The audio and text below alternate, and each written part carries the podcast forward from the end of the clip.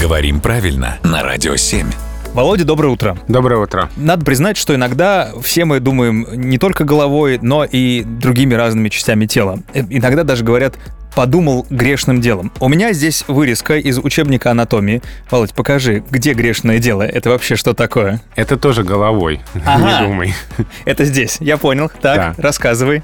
А, Это выражение используется в значении «надо признать», «к сожалению». Там грешным делом э, ходил туда. Не надо было, а вот ходил. А если думать грешным делом, это как? А думать грешным делом это очень странное выражение, а, потому что делом не думают. Это именно такое вводное сочетание изолированное, употребляемое отдельно. Грешным делом что-то. Грешным делом люблю поспать. Ага. Не знаю, грешным делом думаю о чем-то, вот так вот. А думать грешным делом э, это не, не по-русски. Будем просто думать, а грешное дело оставим м, для тех, кто Для грехов, да? для грехов. Спасибо, Володя.